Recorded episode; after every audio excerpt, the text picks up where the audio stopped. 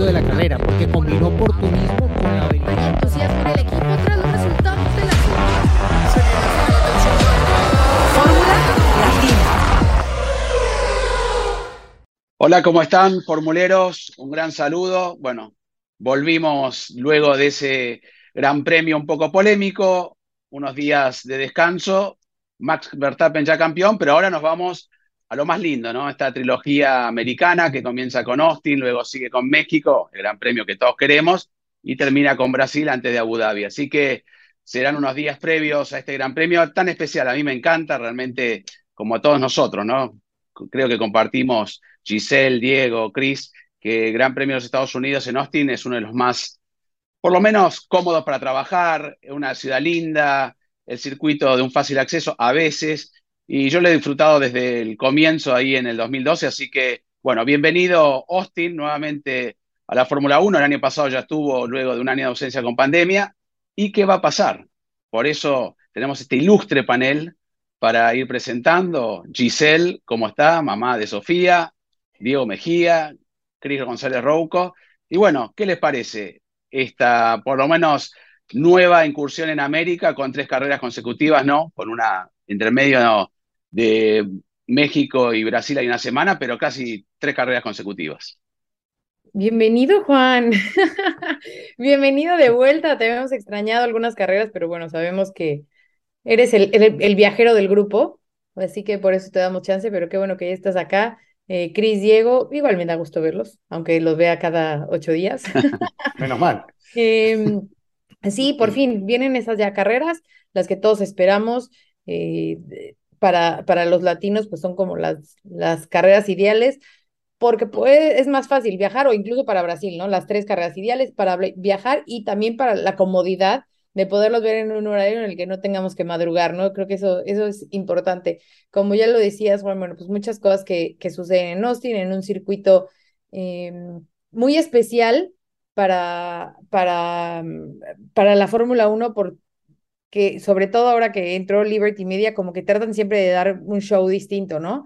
Eh, recordarán alguno que trataban de hacer la entrada de los pilotos tipo NASCAR y entonces iba saliendo uno a uno. Entonces, bueno, a ver qué sorpresas tendrá para este año eh, Liberty Media. Después, Guadalajara. Ojo, hay que hacer una parada ahí porque es el showrun de, de Red Bull con Checo Pérez.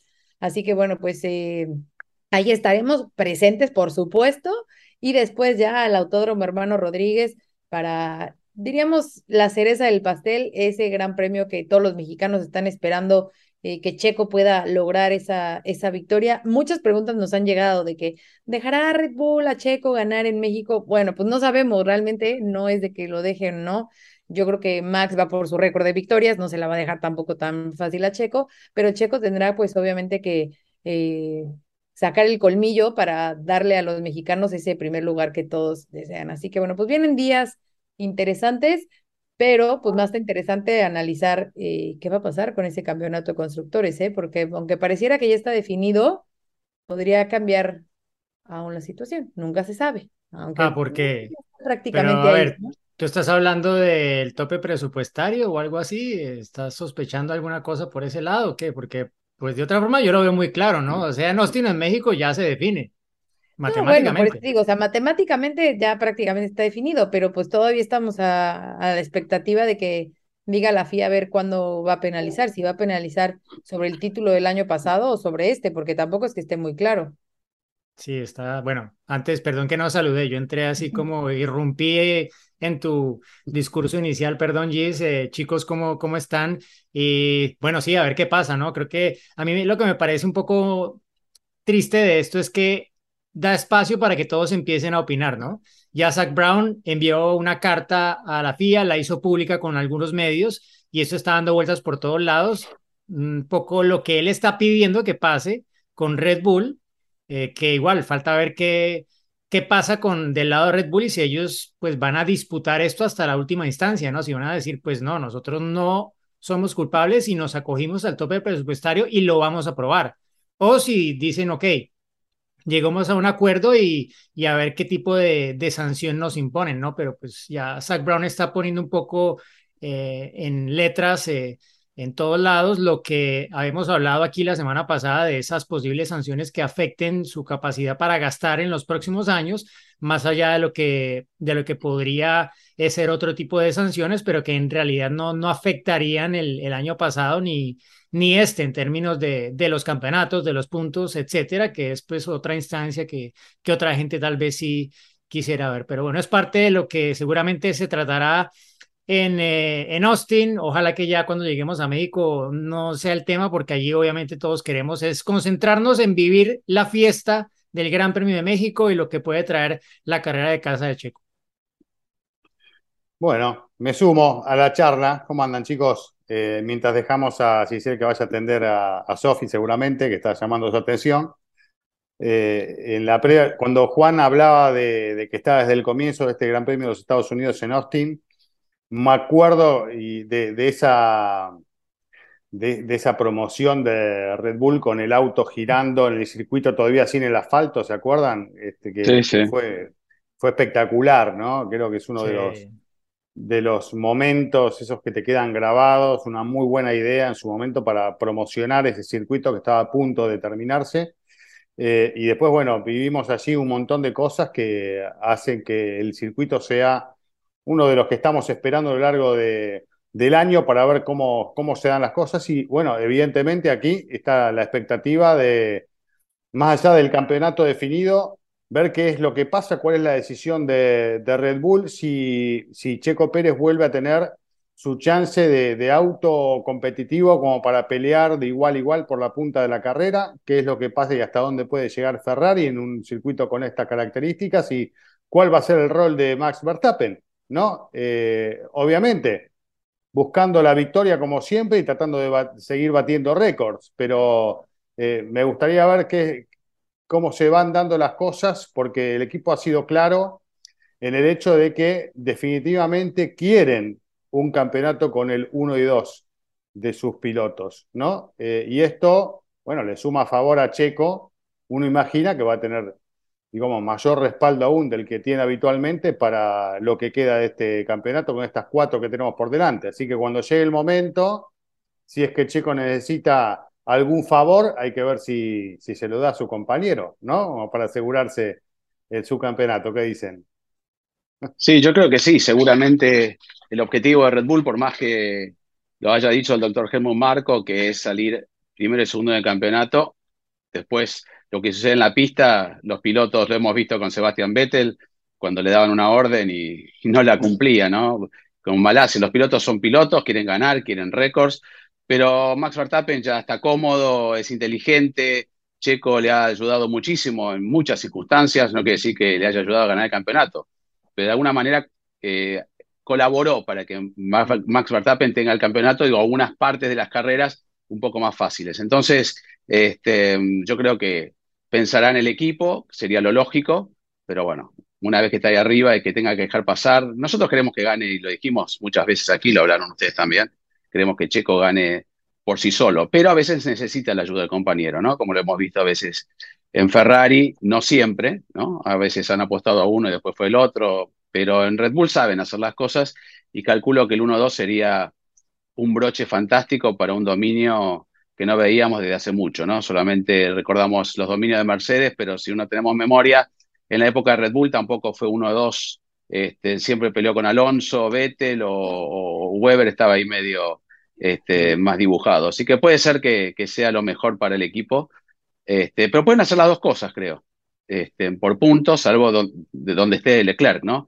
Max podría llegar a las victorias eh, totales de 13 o superarlas, y también Checo ser segundo, ¿no? Eh, podrían claro. darse.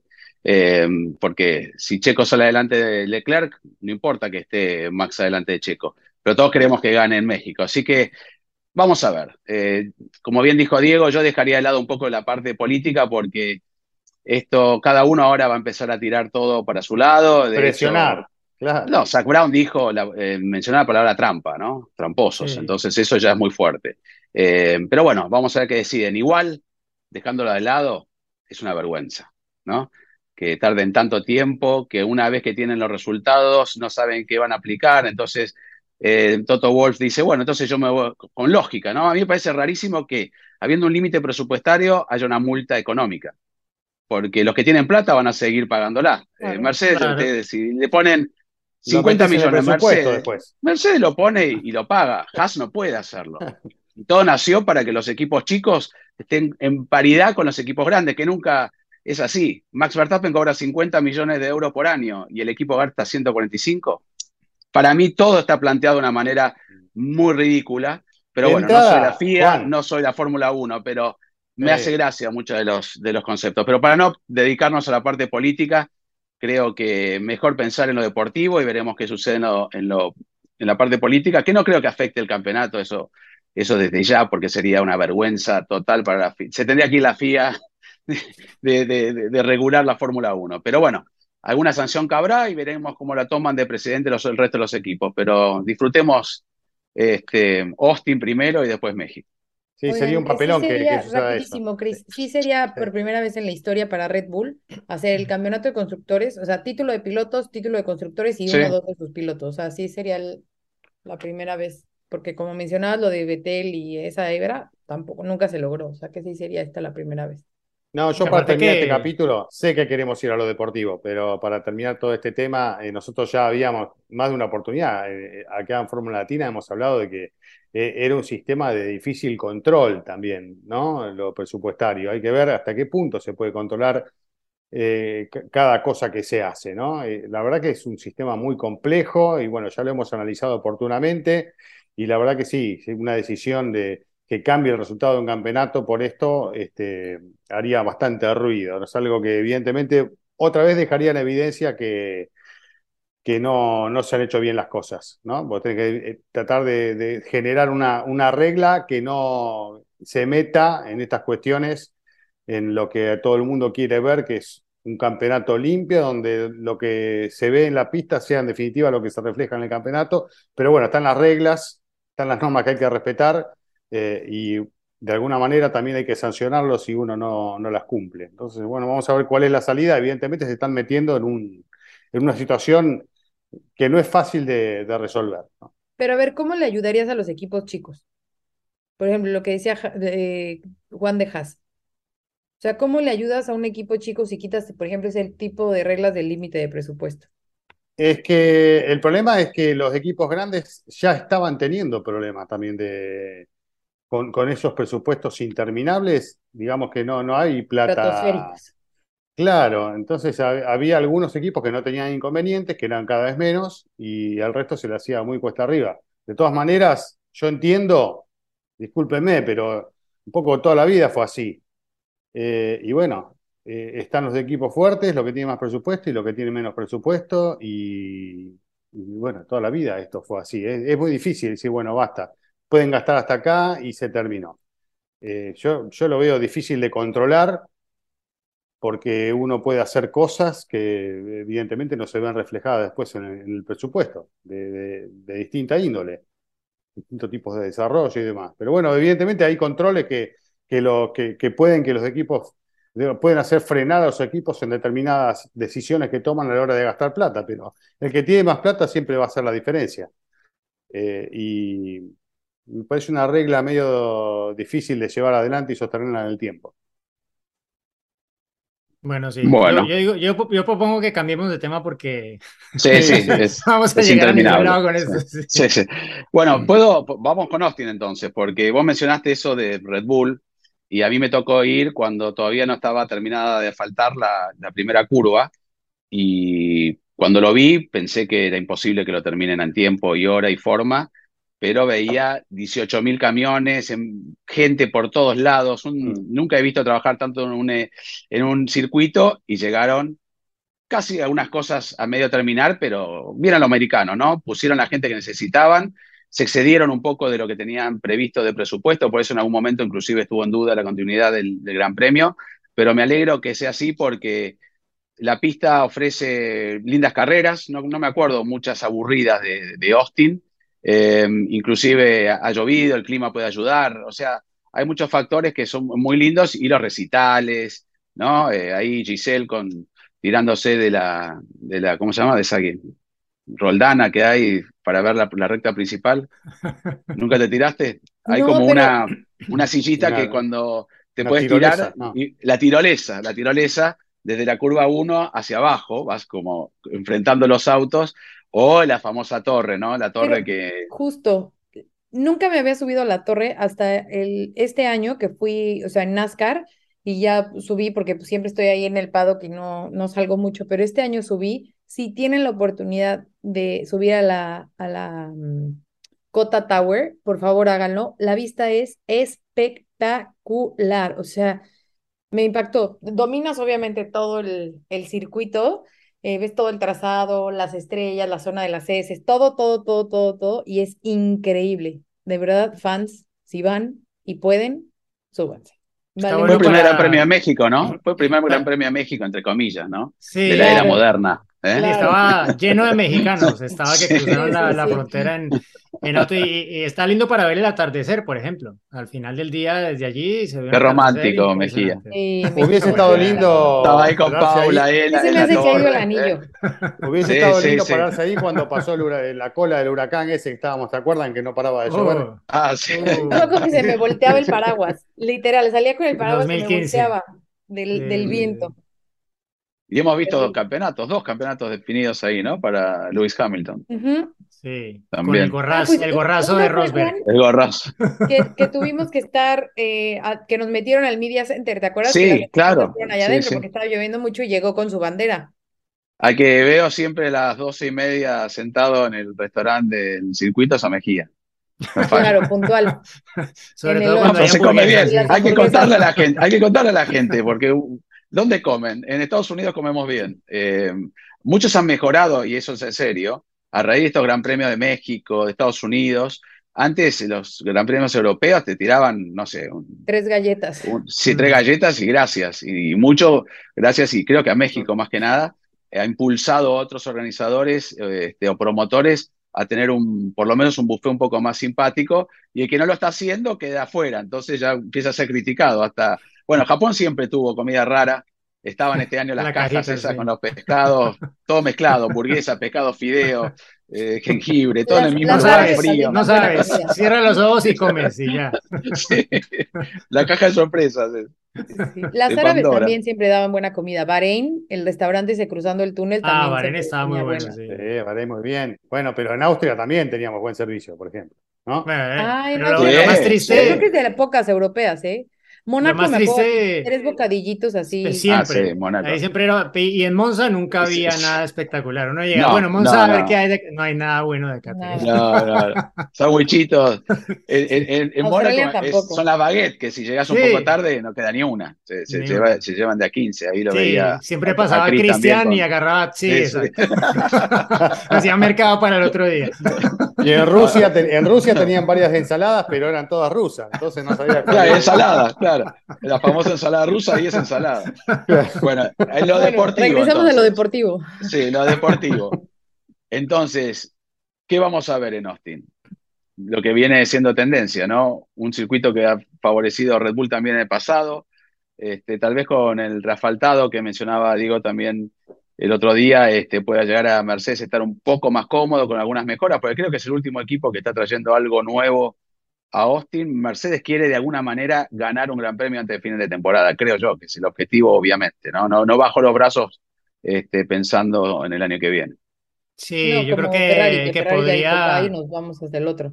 Sí, bueno, trajeron a Ferrari trajo un suelo nuevo a, a Japón y aparentemente algo funcionó, pero luego ves los neumáticos delanteros de Leclerc al final de la carrera y, y en carrera pues no surtió el efecto esperado. Sí, muy rápido, pero el Ferrari ha sido rápido todo el año en clasificación. El problema viene en la carrera y sobre todo desde que se incorporó esa nueva directiva técnica que en teoría iba a afectar a Red Bull y si lo afectó, lo afectó más bien de forma positiva, ¿no? Porque desde entonces han estado dominando y han ganado todas las carreras.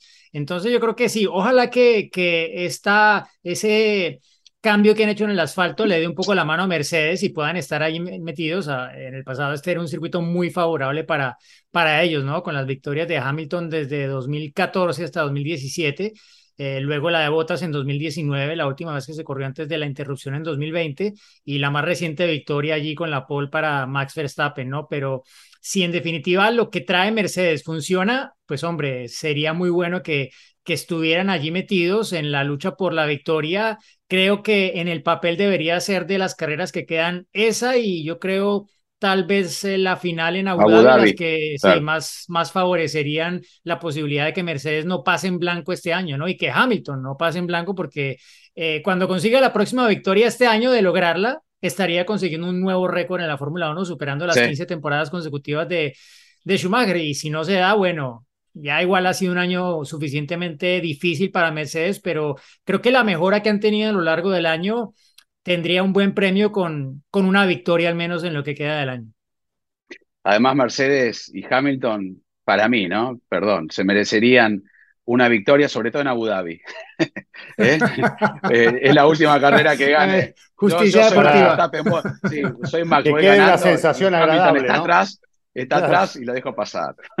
Claro, porque hay un buen recuerdo, un buen último recuerdo en Abu Dhabi. Pero yo también coincido, perdón, ¿eh? en que, es más, me gustaría que, haya una victoria de Mercedes y, de Hamilton en lo que queda del año. Venimos hablando de esto desde hace bastante y, va avanzando la temporada y, se va terminando la posibilidad. En condiciones normales creo que no es sencillo que esto suceda, por lo que venimos viendo, ¿no? Eh, la verdad que si, vamos a hablar claro, de los rendimientos de los autos y de los equipos, en condiciones normales es difícil que suceda. Pero está abierta la posibilidad y, Mercedes tiene que estar ahí con la caña de pescar para aprovechar cualquier situación que se presente delante suyo con, con Red Bull y con Ferrari. Así que yo creo que en esa condición sí están para aprovechar este, alguna situación que los deposita rápidamente con una buena estrategia también, ayudados con el equipo, para estar ahí eh, eh, y aprovecharon y llevarse un triunfo. Así que creo que todos coincidimos en que sería una buena manera eh, también para este campeonato, ¿no? Darle un nuevo ganador en la temporada y bueno, una más para Hamilton y, una más para Mercedes. Y más allá de que, porque seguramente que aquí ya algún formulero nos ha de estar diciendo, es que porque son, de, ustedes aman a Hamilton y siempre que nos ponen favoritos. Bueno, Russell también. Simplemente es por el hecho de cómo empezó Mercedes. O sea, si hay un equipo que le ha dado la vuelta a la situación, ha sido Mercedes, ¿no? Empezó el campeonato muy mal. Sí, obviamente tienen el presupuesto, eh, es un equipo eh, multicampeón del mundo que sabe perfectamente el caminito para lograr las victorias, pero sí, sí lo merecen por cómo han salido avante, ¿no? Y cómo ha sido la situación. Y creo que voy a ir en contra de ustedes, a pesar de que obviamente estaría increíble para Hamilton por los récords, porque pues es el líder del equipo, pero creo que la gran temporada que ha tenido George Russell también le vendría bien poder lograr esa victoria, ¿no? Sí, decimos Mercedes pensando en los dos, y lo de Hamilton era obvio por, por lo que sucedió en Abu Dhabi, pero claro. récord de por medio no, que estaría bueno también que se rompan los récords, por eso están. Este, George Russell se lo merece, obviamente. Merece, Mercedes, como uno decía, ya ganaste ocho campeonatos de constructores consecutivos, te mereces nada, ni ganar una carrera, ni el año que viene tampoco. Pero bueno, en algún momento va a pasar. Sí, creo que puede estar bueno. Y, hay que, digamos, yo sinceramente, si me hace elegir, prefiero este año, no por una cuestión de favoritismo ni nada, me da exactamente igual. Desde su noda a Hamilton me dan lo mismo todos, eh, uh. desde los favoritismos. Eh, pero prefiero que gane, pero me gustaría también, me da igual. Me gustaría que gane, Hamilton. Me gustaría que gane Hamilton y Russell tiene mucho más tiempo para, para ganar y para hacer todo lo que quiera. Es un super piloto, me encanta cómo maneja, pero tiene tiempo, tiene margen. Y creo por, lo, por el color, por lo que le significaría la Fórmula 1 en esta última etapa del año. No, aparte que trae más impulso últimamente, ¿no? Eh, creo que dentro de las últimas 11 carreras o algo así, en 8 ha superado Hamilton a, a Russell en clasificación y es un circuito, obviamente, el que viene, que pues eh, es el circuito de Hamilton prácticamente, ¿no? Uno de tantos que ha tenido, pero, pero este un poco más porque también aquí ganó la primera carrera que se disputó en 2012 cuando era piloto de, de McLaren, ¿no? De McLaren Mercedes. Entonces, claro, todo eso junto más el hecho de tener un Hamilton que es muy popular en los Estados Unidos, claro, sería un buen golpe de escena para, para la Fórmula 1 tener una victoria allí de Hamilton, eh, que no se dio el año pasado.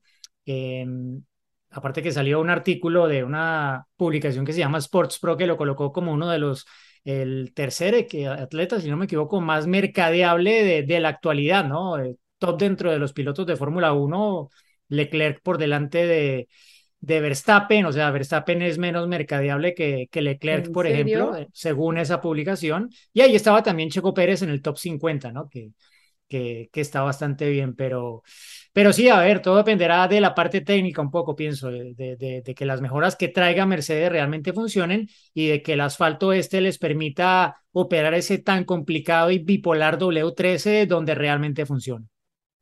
Pues es que una pregunta, ¿les puedo hacer una pregunta a ustedes? A ver. Si sacamos a la Ferrari, Mercedes y obviamente Red Bull, que sabemos que ganaron y demás, ¿a quién le gustaría ver ganar? Por lo menos en los Estados También me gustaría, sobre todo como vive Estados Unidos, ¿no? Y, en el momento que está, ¿no? Sería, no sé, una carrera loca con lluvia, pasa algo, me encantaría que gane Daniel Richardo. Mi hija Sol es fanática de Daniel Richardo y le quería un merchandising porque le usó Harry Styles, viste que todo el mundo, a toda la chica le gusta Harry Styles, y usó la remera de Daniel Richardo y se metió en su, en su lugar, en su página y no hay una sola prenda, está como en Fórmula Latina, igual que Fórmula Latina, no hay una sola prenda que esté sold out, que esté vendida, todo, todo está todo vendido. Este, así que imagínense lo que es Daniel Richardo también como promoviendo la Fórmula 1 y, el marketing que arrastra y demás. No sé cómo estará en esa lista eh, Diego, pero seguramente figura Daniel Richardo de alguna manera porque yo lo veo en Estados Unidos, por, sobre todo, lo quieren mucho. Así que, no sé, me metí a lo largo, pero quería ver si Giselle por lo menos dijo Daniel Richardo, no sé, Diego y, y Chris. No, sí, yo, yo, yo también pensaba o él o Norris. Norris más porque, porque ha hecho un gran trabajo este año. Creo que parte de un poco lo mal que van las cosas. No te vayas, Giselle. No, ese... por mi sudadera de Fórmula Latina.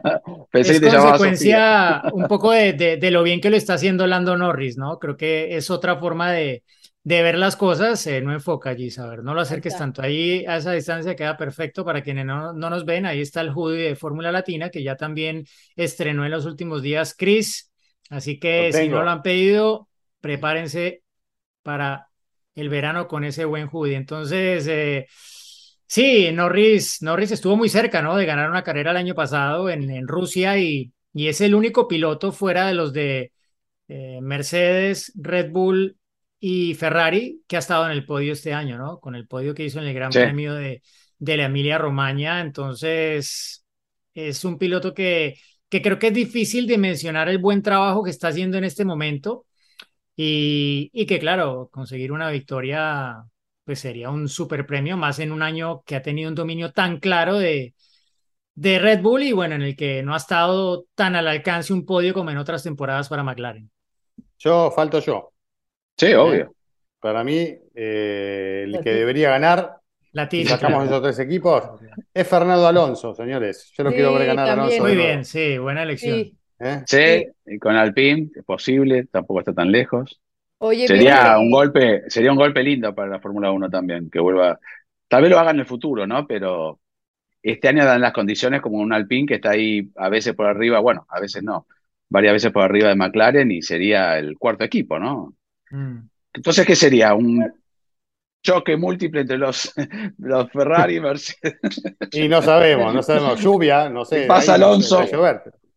Va ganando la carrera y viene Ocon, no quiere pasar, se tocan y quedan los dos afuera y gana Daniel Richardo, porque es capaz. Porque, no, y, puede ser, pero lo, lo otro que, que, puede pasar, eh, claro, es que no hemos tenido en cuenta también esta carrera de las que viene, bueno, es que con el antecedente de Brasil de Hamilton del año pasado dirán que es mejor Brasil, pero, pero Austin es una buena carrera para penalizar para los que tienen todavía que penalizar, que Alonso creo que lo dijo cuando tuvo el más reciente fallo de motor, me va a tocar penalizar en una de las que quedan porque no llegamos. Claro.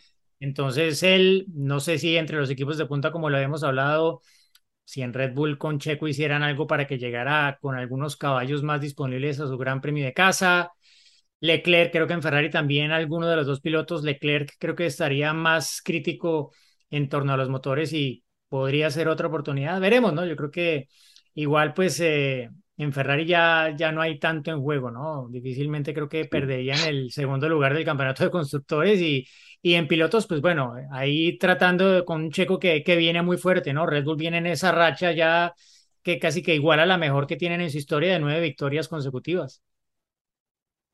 Oigan, eh, bueno, les quería hacer un pequeño paréntesis ahorita que mencionaron al PIN y, y Esteban Ocon.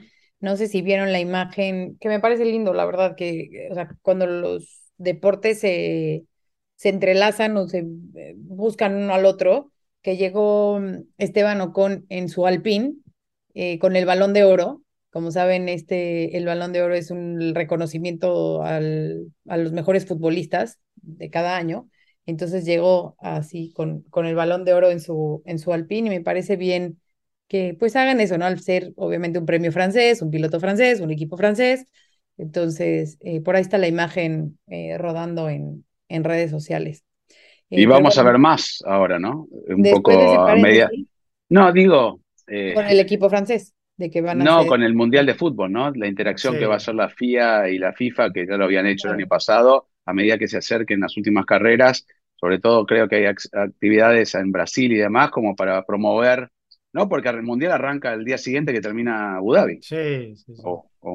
Oigan, eh, hablando de, de Red Bull, de su buen paso, todo lo contrario Alfa Tauri, ¿no? Era este, ahorita que estaba diciendo Diego del campeonato de constructores de cómo va, pues todo lo contrario Alfa Tauri, y pues uno de los que se va, Pierre Gasly, ¿no? Que dice que, pues él cree que obviamente está en el mejor momento para dejar Red Bull, pero, pero sí, eh, a mí, hablando de eso, de cómo está la situación, me sorprende un poco que, que Alfa Tauri haya quedado tan abajo o que esté tan abajo en el campeonato de constructores, ¿no? No sé cómo. Pero sí, siempre... No, dale, Juan. No, no, dale, era, para agregar nada más. Eh, no, no, no hablar directamente de Alfa Tauri, sino decía, no, Giselle, lo de Alfa Tauri, lo hablamos con Diego en la transmisión y Fernando y demás, de lo que pasó con todas estas escuelas o proyectos de jóvenes pilotos que se desmoronó todo. se saltaron de un equipo a otro, este, y Alfa Tauri, que era ese semillero, ¿no? Prácticamente, este, tener que llamar a un Nick de Bris que es ajeno directa.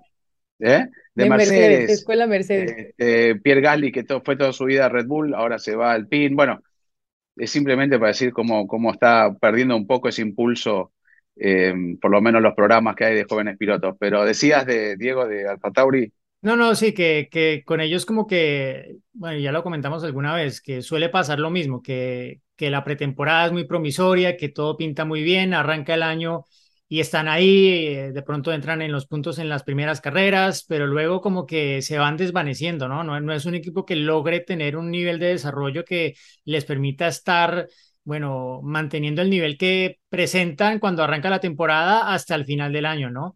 Y es un poco reflejo de eso. puntos, Diego? Por eso es que sí, pero mira. Igual que, Haas. Sí, pero el, el, el Haas ha sido un poco diferente porque Haas de base tuvo un carro muy bueno pero que... Y arrancó muy bien con, con Kevin en su vuelta y demás. Exacto, sí, sí, si tú miras eh, dónde marcaron más puntos cada uno, bueno, Alfa Tauri hizo puntos en las de las primeras siete carreras, solo faltó en puntos en dos, pero luego se fue cinco carreras sin hacer puntos. Entonces es justamente lo que te decía, que no, no tienen esa consistencia, más allá de que ellos han tenido varios problemas de fiabilidad, incluso desde las primeras carreras, me acuerdo de su se, se quedó en el camino en Jeddah, incluso antes de arrancar la carrera o algo así. Entonces, eh, sí, es, es lo de siempre. Alfa Tauri siempre está con eso y, y este año se ha topado con un Haas que tenía un muy buen coche de, de, entrada, ¿no? Eh, Alfa Romeo arrancó también muy por encima de lo que había hecho en los años anteriores porque el auto eh, lograron resolver el tema del eh, porpoising antes de arrancar la temporada y era el más liviano de todos los autos. Entonces ya ahí tenían algo de terreno ganado, más allá de que los propulsados por Ferrari tenían algo más, ¿no? Entonces, sí, y lo de los pilotos de Red Bull, yo creo que ya es un hecho que, que esto...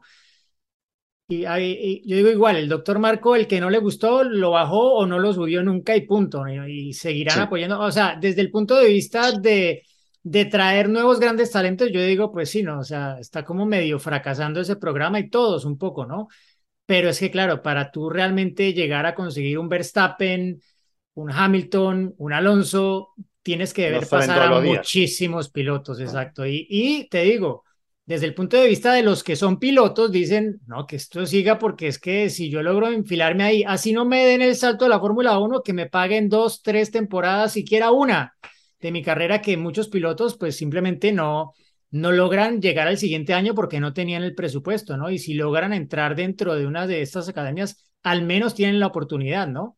Pero si dejan de existir, pues obvio, serán todavía menos. Muchos pilotos que tienen gran talento no lograrán avanzar. Aparte, hay que anotar, algunas de estas academias te cobran por entrar allí, ¿no?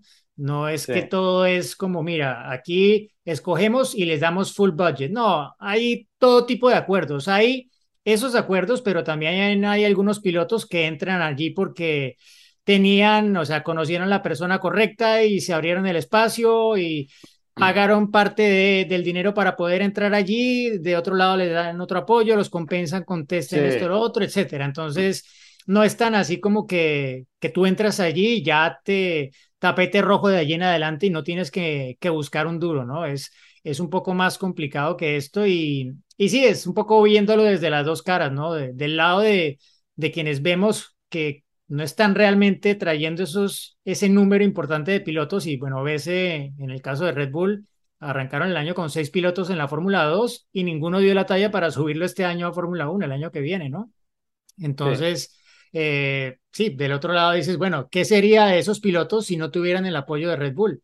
Como lo dijo Gasly, ¿no? Rompió con ellos para el año entrante y se va al PIN, pero está muy agradecido de los nueve años, si no me equivoco, que estuvo eh, con Red Bull, porque sin ellos, pues simplemente no estaría en la Fórmula 1. Sí, yo estoy de acuerdo con eso. Eh, sobre todo creo que es un sistema que sirve porque para un piloto que está empezando no es lo mismo ir a buscar sponsor con el aval de un equipo de Fórmula 1 que sin ello, ¿no? Así que por ese lado, evidentemente, suma y bueno, te abre puertas que tal vez vos, si, no tenés todo el presupuesto, se te complicaría poder, poder eh, una de esas llegar a donde querés llegar. Así que desde ese lado yo creo que es un sistema que va a seguir funcionando porque activa todo un mecanismo de, estos pilotos que quieren también en su carrera y en su crecimiento vincularse con, con, los equipos, ¿no? Ahora, después, de ahí en adelante, que no tenga últimamente mucho sentido, y bueno, es cierto, es cierto, pero también es cierto lo que decía Diego, los, superhéroes eh, a la hora de manejar un auto de carreras no salen todos los días, ¿no? Y, y, van surgiendo así de, momentos en la historia donde aparecen, donde marcan la diferencia, donde el contexto que los rodea se da como para darles esa posibilidad. Eh, pero yo creo que es un, es un sistema que tiene que seguir y va a seguir funcionando tranquilamente, por más que sea criticado. Creo que sirve eh, en un sentido, ¿no? Sí, bueno, porque es, esto es piramidal, ¿no? Eh, como cualquier estructura, llega un, es como un embudo, al revés, este, se filtra. Em, el tema es que para mí hay otro tema que es cierto. Eh, se hablaba y en algunos eh, podcasts lo he escuchado que algunos pilotos, el próximo año van a quedar tres pilotos nada más que están desde el 2011, ¿no? Eh, prácticamente va a quedar Alonso, Checo y, y Hamilton. Mm. Después ya de los 20 pilotos son tres pilotos nada más que tienen 11 o 10 años en la Fórmula 1 y eso antes no pasaba. Eh, era, estaba mucho más mezclado. Entonces muchos dicen, bueno, que Alonso se retire le está quitando lugar a un piloto joven. Y yo creo que no es así, ¿no? Eh, vos decís superhéroes, los superhéroes también permanecen en el tiempo porque son superhéroes. Entonces lo que pueden estar le dan para mí un extra a la Fórmula 1. Mencionabas que lindo sería una victoria de Alonso o de Hamilton o inclusive de Checo que lo está haciendo. Este, Checo se tomó su tiempo para tener esta seguidilla de victorias y estar en un equipo eh, de primera línea para pelear por el campeonato. Entonces, tampoco es que a mí me gustaría, ojo, es una opinión personal y no porque sea una persona joven, este, vaya en contra de los jóvenes. el, más joven, el más joven de este panel, además. claro. Eh, me gusta, me gusta eh, que haya esa mezcla y no está quedando, ¿no? Si desaparecen el año que viene Hamilton, Alonso y Checo, este, está bien, tenemos a Verstappen, que es un superhéroe, pero con 25 años está fantástico, que la edad no interesa. Pero faltarían más nombres, ¿no? Que nos quedaríamos ya con Verstappen, con Lando, que todavía no es campeón, y ya no tenemos más los Vettel, Richardo, Hamilton, eh, Checo y demás. Y me parece que la Fórmula 1 ha abierto la puerta a toda esta camada de pilotos jóvenes, que es fantástico, pero también está bueno que permanezcan eh, tres, cuatro, cinco pilotos históricos. Digo yo, este, ¿no? Andretti se subió a un auto, un McLaren con 82, este, años y él lo aceleraba en la recta. Increíble. O sea, eh, ellos quieren ser pilotos toda su vida y lo son. Por eso a mí me gusta cuando dicen ex pilotos. Pero nada, quería agregar eso. Estamos hablando siempre de los jóvenes pilotos que llegan, pa, pa, pa, pa. la gente joven que sigue la Fórmula 1 me encanta. Pero hay mucha gente joven que apoya a Hamilton, apoya a Richardo, a Checo, al viejo sabroso, si no le gusta que le digan viejo sabroso, este, y, y, a Vettel. Vettel tiene seguidores muy, de muy chicos, muy jóvenes, que lo hemos visto en todos lados, y se está retirando. Entonces, me gustaría que permanezca un poco esa, en algunos casos, la leyenda. Nada, quería agregar eso a los pilotos jóvenes. Y también quiero agregar algo. Me vino a buscar el, el auto y tengo que decirle, no, bueno, eso sería en Japón. Ahora tenés que decir, see you later, man. sí, sí. Eh, sí. como sería en texano. Digo, tiene mejor los. los, howdy, Juan. eh, howdy, como hace doing? Richard. cuando, cuando entrevistaste a Matthew Conahu, ¿te acordás? Ahí en la, Sí. en la- Oye, bueno, que termino estaba la idea y ya el- te despedimos. Pero sí, está viviendo la Fórmula 1 un cambio, un cambio generacional grande. No me acuerdo si fue en la temporada 11 o 12, había siete campeones del mundo, ¿no? Entonces, pues tienes a los nuevos, pero tienes estos nombres que obviamente siempre le van a dar más a Fórmula 1. O sea, estaban Schumacher, estaba Fernando, estaba Vettel, estaba Hamilton, eh, Raikkonen. Bueno, pero ahora tienes 15 títulos del mundo este año en la parrilla. Massa, así, ¿no? Massa, Massa No, fue por 10 Massa no es segundos. Button. 20 segundos. Este, no me acuerdo quién más estaba, Sí, Button. pero. Jenson Button, claro. Jenson, Button. exacto, y me está faltando uno. Eh, pasa eso fue por el dominio, ¿no? De Hamilton, Vettel Pero- y ahora de Verstappen, que, que no, se chuparon 11, o 14 años de, de campeonato, más o menos. Bueno, adiós. Ah. Bueno, nos vemos, nos Nos vemos, nos reencontramos. Sí, nos vemos, Diego también, nos vemos, Chris, Buen viaje. nos vemos también, así que Buen viaje. muchas gracias. Y compren, eh, compren Fórmula Latina. eh. Compren Fórmula Mira que uno. Chris lo, pagó. Acu- Acuérdense que Juan dijo que iba a regalar una Sí, al que sí, llegara cuando lo a, vea. a México con su playera o a Austin. Sí, vamos que a seguir con con Diego algún elemento de Fórmula Latina, tomarse foto con él, él va a regalar que- una. Tienen poco tiempo, ¿ah? Apúrense porque ya, tiene que ser ya. Vayan, ustedes bien. pongan ahora, ¿no? Como ah, Sí, toda la el dirección y demás. QR y la Ah, QR y todo. Bueno, chau, chau. Se lo firma Chau, Chris. chau. Chau, chau. Bueno, chicos, ¿qué más? Y vamos con alguna pregunta, ¿no quieren? ¿No hay una pregunta para hoy? Sí, a ver, tenemos varias, vamos a darle alguna. Hola amigos de Fórmula Latina, les saluda Dani Galvez de la ciudad de Querétaro, México. Mi pregunta es, ¿qué posibilidades tiene Pato Howard de conducir para McLaren durante las prácticas del Gran Premio de México? Saludos. Dani, ¿cómo estás? Gracias por tu pregunta. Pues desafortunadamente no.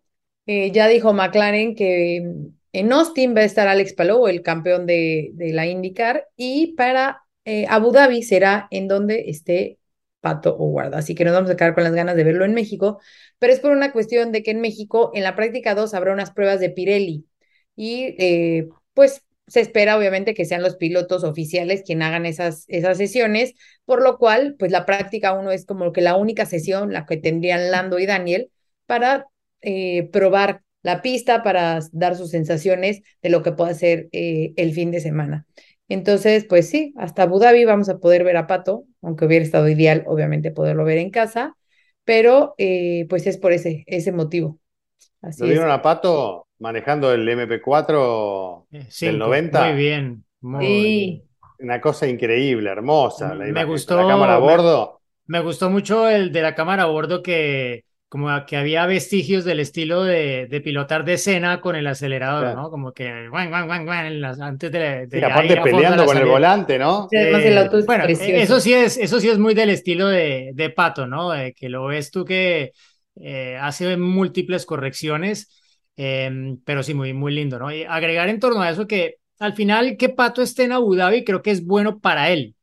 No lo que quisiera ver el público mexicano, pero para él pienso que va a ser una oportunidad mejor en términos de, uno, realmente aprovechar al máximo el tiempo en pista porque es un circuito que ya conoció el año pasado, fue donde por primera vez pilotó un Fórmula 1 contemporáneo, y digo contemporáneo porque él ya había pilotado un Fórmula 1 cuando era piloto de, del programa de Red Bull en ese eh, paso que tuvo breve por la, por la academia.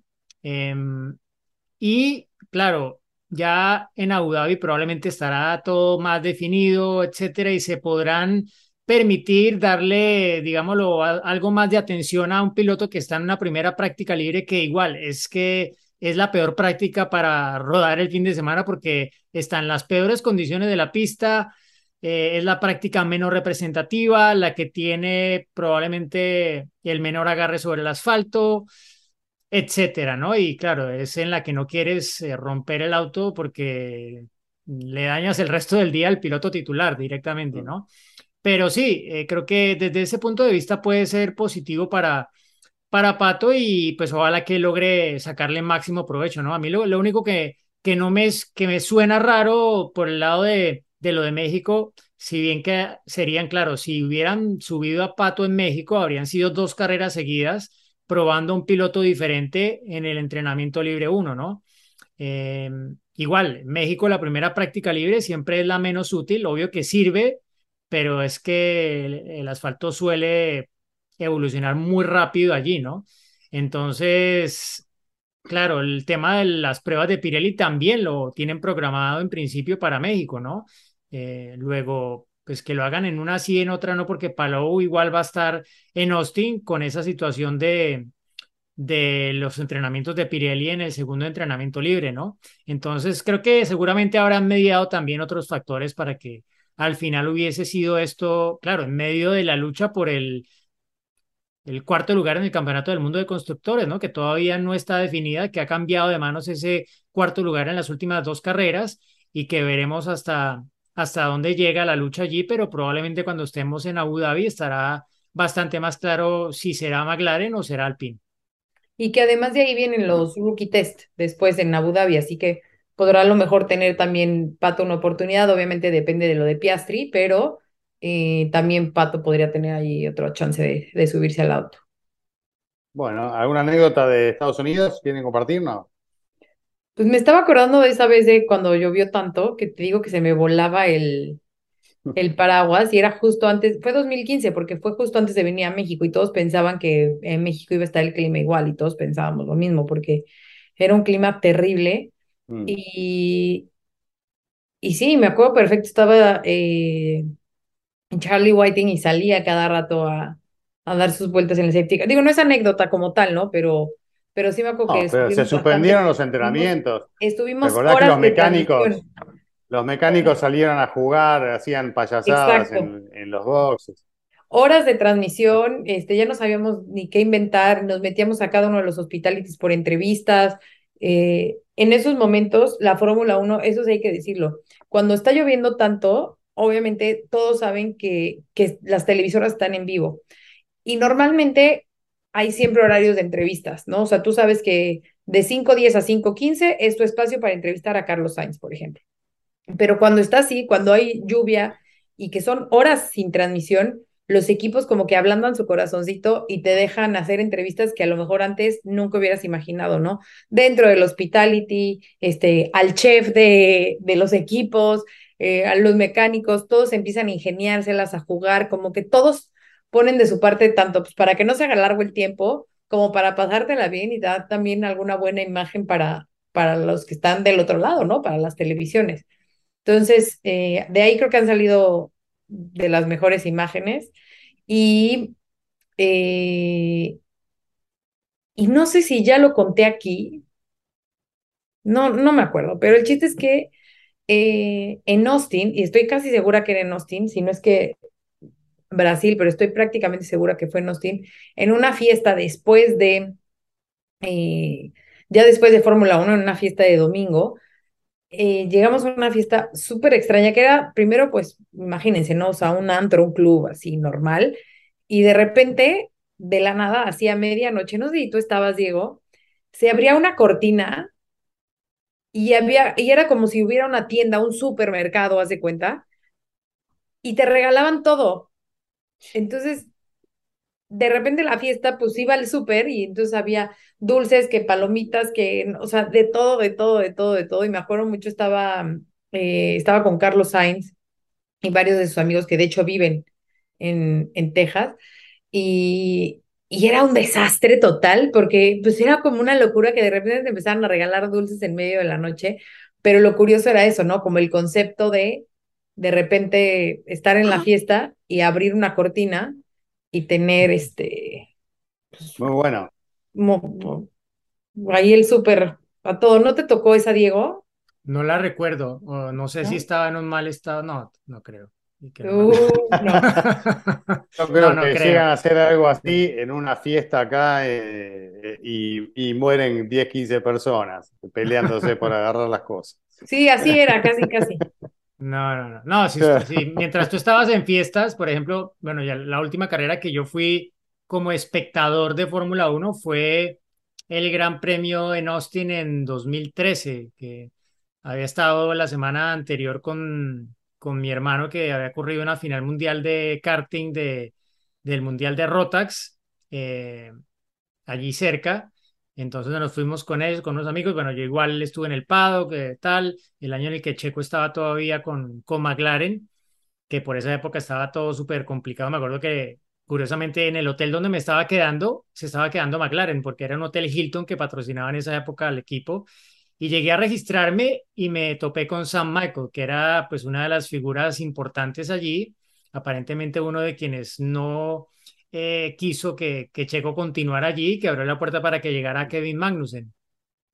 Y claro, yo creo que él se sintió mal de, de, de verme así de entrada y empezó como a darme explicaciones de, de por qué Checo no iba a seguir. Y yo, pero tranquilo, yo, a mí no me tienes que decir nada, porque claro, él era el director técnico de, de Williams cuando, cuando corría allí Juan Pablo Montoya, entonces por eso lo, lo conocía y habíamos ido en el verano a, cuando fue Silverstone a la sede y le hemos hecho una entrevista en su oficina, que era como una de las mejores oficinas dentro de el eh, centro de tecnología de McLaren, porque tenía una colección de todos los cascos de los grandes pilotos históricos del, del equipo, ¿no? Pero bueno, en fin, al final eh, estuve allí como espectador y el ambiente era impresionante. Estaba justo frente a la curva 1 porque queríamos ver la salida.